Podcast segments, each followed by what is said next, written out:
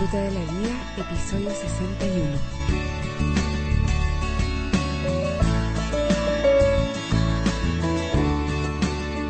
El tema de hoy, ser feliz es una actitud. Hola, soy Carola Fuertes y doy la bienvenida a la Ruta de la Vida, a este espacio donde diseñamos la vida de nuestros sueños.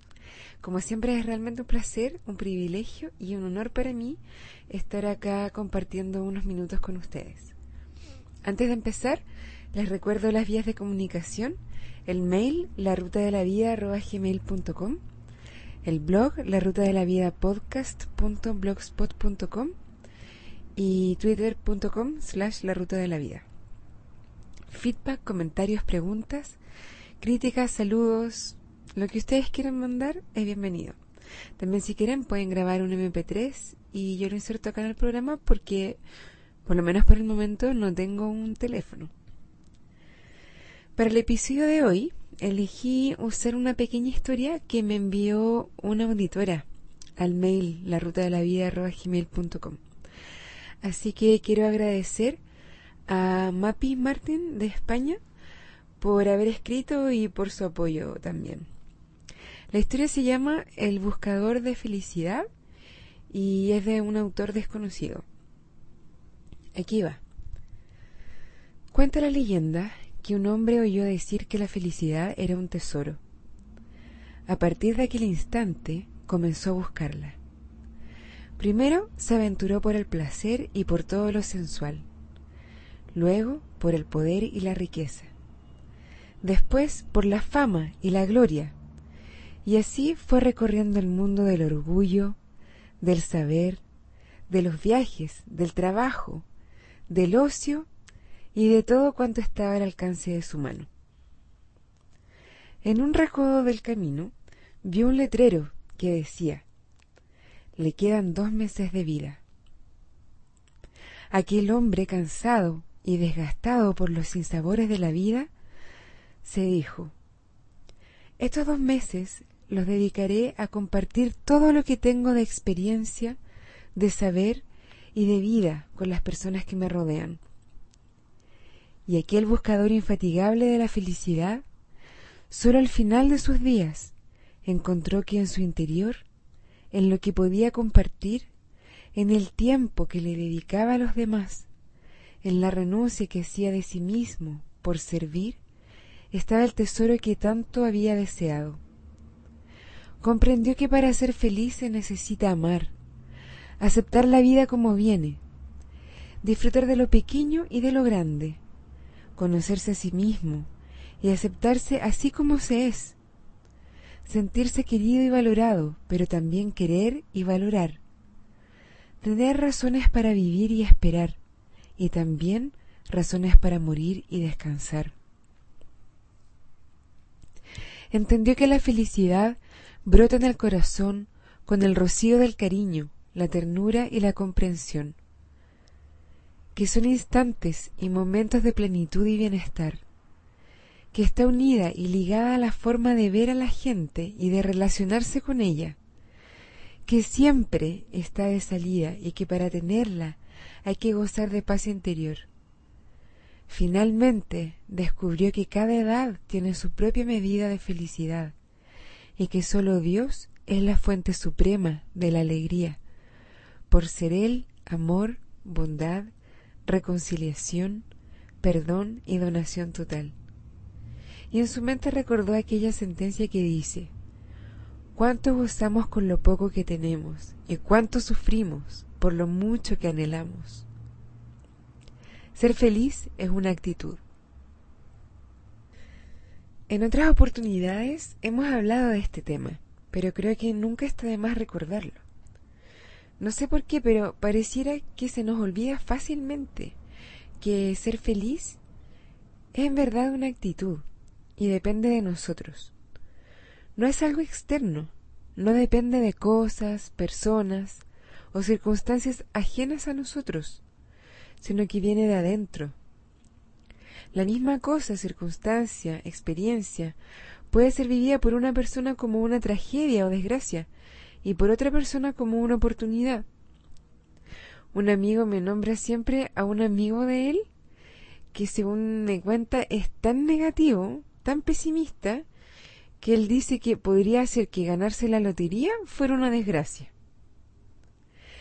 Una vez también mencionábamos que una persona, por ejemplo, que es atropellada por un bus, tiene la opción de vivir el resto de su vida lamentándose por haber tenido ese accidente o aprovechar esa oportunidad y tal vez escribir un libro y ayudar a otras personas contando cómo es la vida después de haber sobrevivido a un accidente. Ser feliz no es un objetivo, no es una meta, es el camino. A veces hablamos de buscar la felicidad, de perseguirla, de que nuestro sueño es encontrarla, pero si la buscamos fuera de nosotros, nunca la vamos a vivir realmente porque en verdad está dentro de cada uno de nosotros, no afuera. Es tan sencillo y a la vez tan difícil de entender para mucha gente, que se pasa la vida persiguiendo una felicidad que, como el protagonista de la historia al final entendió, está en nuestras actividades cotidianas, en dar y recibir amor, en aceptarse a uno mismo y a los demás, y las circunstancias que nos toca vivir, en compartir todo lo que podamos, amor, dinero, experiencia, conocimientos, tiempo, en conectarnos unos con otros, disfrutar, valorar y agradecer todo lo que nos rodea, personas, situaciones, naturaleza, tecnología, en superarnos. Ahí está la felicidad. No hay más secreto que eso. Es realmente así de simple. Y son momentos, a veces instantes, a veces momentos más largos, pero depende de nosotros el tener, el construir más de estos momentos. Otra cosa que yo me he dado cuenta es que en este mundo tan lleno de estímulos, tan rápido, tan movido, a veces no nos damos el tiempo para conocernos a nosotros mismos, para descubrir qué nos gusta o qué nos hace felices y qué no. No probamos muchas cosas nuevas, no nos damos el tiempo de explorar cosas, relaciones, experiencias nuevas que tal vez nos gustarían mucho. Las descartamos de plano a veces con algún prejuicio o ni siquiera las consideramos. Nos vemos como absorbidos por el día a día, por las rutinas diarias, y no nos damos el tiempo de, explorar, de, de vivir nuevas experiencias. O peor aún, a veces no prestamos atención, no estamos alertas, no estamos presentes para darnos cuenta de cómo nos sentimos en diferentes situaciones.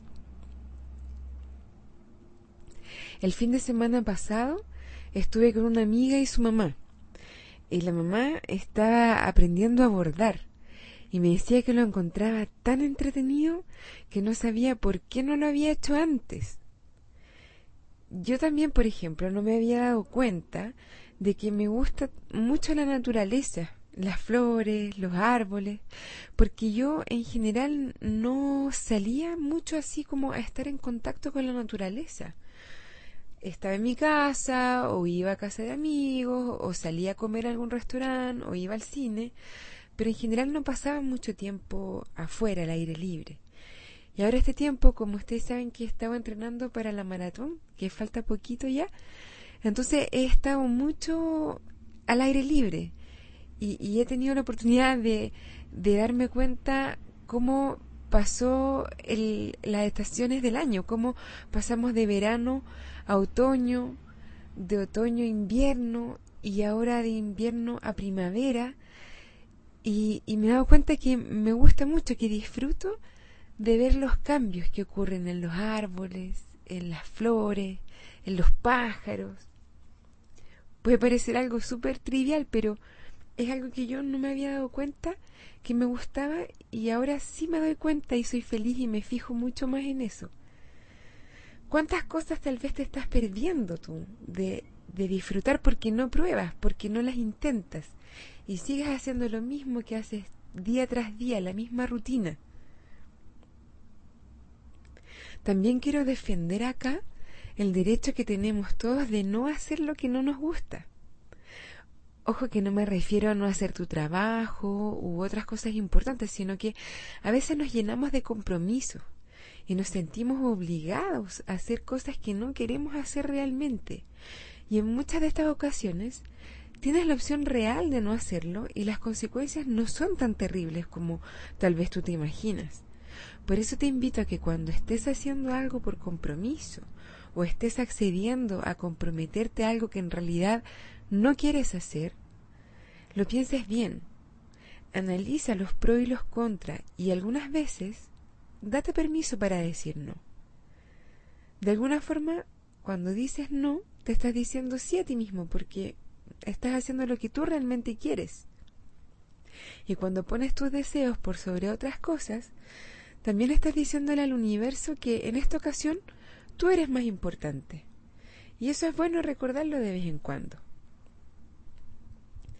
Bueno, para ir cerrando, les quiero dejar un poema de Jorge Luis Borges que se llama Instantes y que lo leí hace tiempo, en el episodio 5, pero creo que vale la pena repetirlo. Acá va. Si pudiera vivir nuevamente mi vida, en la próxima trataría de cometer más errores. No intentaría ser tan perfecto, me relajaría más, sería más tonto de lo que he sido. De hecho, tomaría muy pocas cosas con seriedad. Sería menos higiénico, correría más riesgos. Haría más viajes, contemplaría más atardeceres, subiría más montañas, nadaría más ríos, iría a más lugares a donde nunca he ido, comería más helados y menos habas, tendría más problemas reales y menos imaginarios. Yo fui una de esas personas que vivía sensata y prolíficamente cada minuto de su vida. Claro que tuve momentos de alegría, pero si pudiera volver atrás, trataría de tener solo buenos momentos. Por si no lo saben, de eso está hecha la vida, solo de momentos, no te pierdas el ahora. Yo era de esos que nunca iban a ninguna parte sin un termómetro, una bolsa de agua caliente, un paraguas y un paracaídas. Si pudiera volver a vivir, viajaría más liviano. Si pudiera volver a vivir, comenzaría a andar descalzo a principios de la primavera y seguiría así hasta concluir el otoño. Daría más vueltas en calecita, contemplaría más amaneceres y jugaría con más niños, si tuviera otra vez la vida por delante. Pero ya ven, tengo ochenta años y sé que me estoy muriendo. Bueno, llegamos al final de este episodio que espero que les haya gustado. Les recuerdo las vías de comunicación, el mail, la ruta de la vida, el blog, la ruta de la vida podcast.blogspot.com y Twitter, twitter.com slash la ruta de la vida. Cualquier feedback, preguntas, comentarios, sugerencias, lo que ustedes quieran, lo pueden mandar por cualquiera de esas vías. La música de este podcast se llama Sunshine y es de Kevin MacLeod.